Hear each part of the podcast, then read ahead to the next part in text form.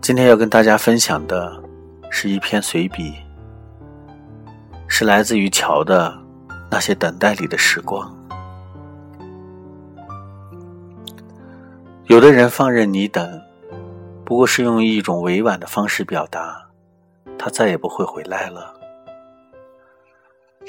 而你在等待的，是他在某一刹那的念旧，在等他对你的了解和心意。能够加快步伐赶上你，可是感情这条路只是单行线啊。当你在无数个艳阳高照的日子里撑着伞，可上帝不会再赐给你一个雨天。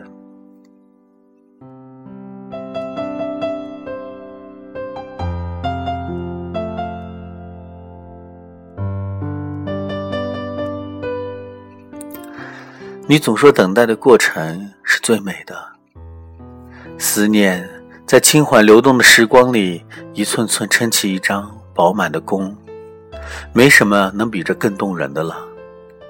可那时的你还不懂，看起来美丽的东西，要吞下更多的苦涩来成全。待到你沉溺，待到那张弓张弛欲动，你才发觉。那弦上无箭。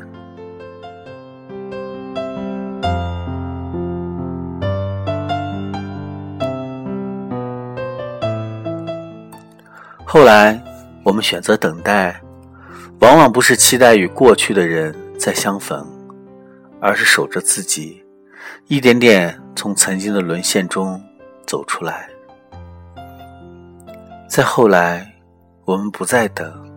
时间何其宝贵，不能允许再倾其所有的交付于任何虚浮的事物。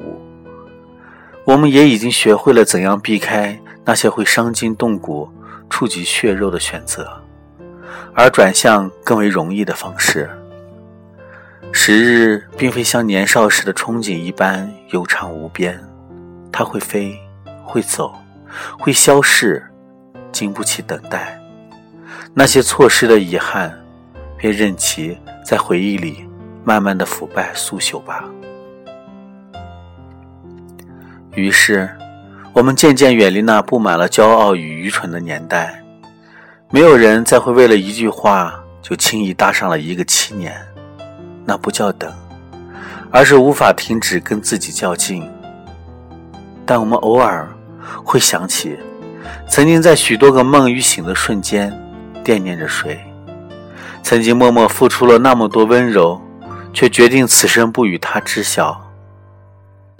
曾经对自己承诺，再不会像这样爱着谁。那些被等待蹉跎了的时光，缓慢的、琐碎而毫无意义可言。